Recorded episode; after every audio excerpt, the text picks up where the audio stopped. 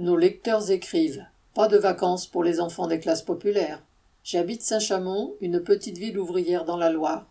Cette année, j'ai voulu partir en vacances avec mes amis, mais j'ai dû rester pour garder mon petit-fils, car il n'y avait pas de place au centre social municipal de Fonsala. J'y donne des cours de couture bénévolement toute l'année, mais quand j'ai voulu l'inscrire, on m'a dit qu'il n'y avait plus de place.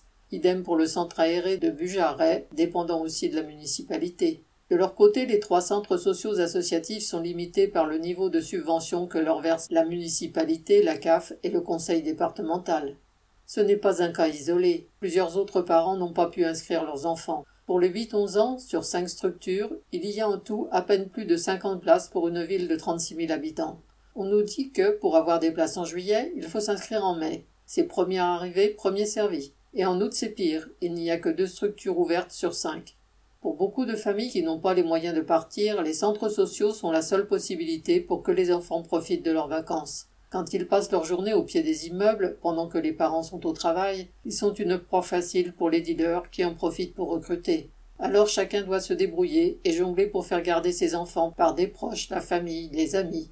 Les politiciens font la morale aux parents qui ne s'occupent soi-disant pas de leurs enfants et quand ils font mine de s'intéresser aux problèmes du quartier, ils annoncent des policiers pour, entre guillemets, lutter contre la délinquance.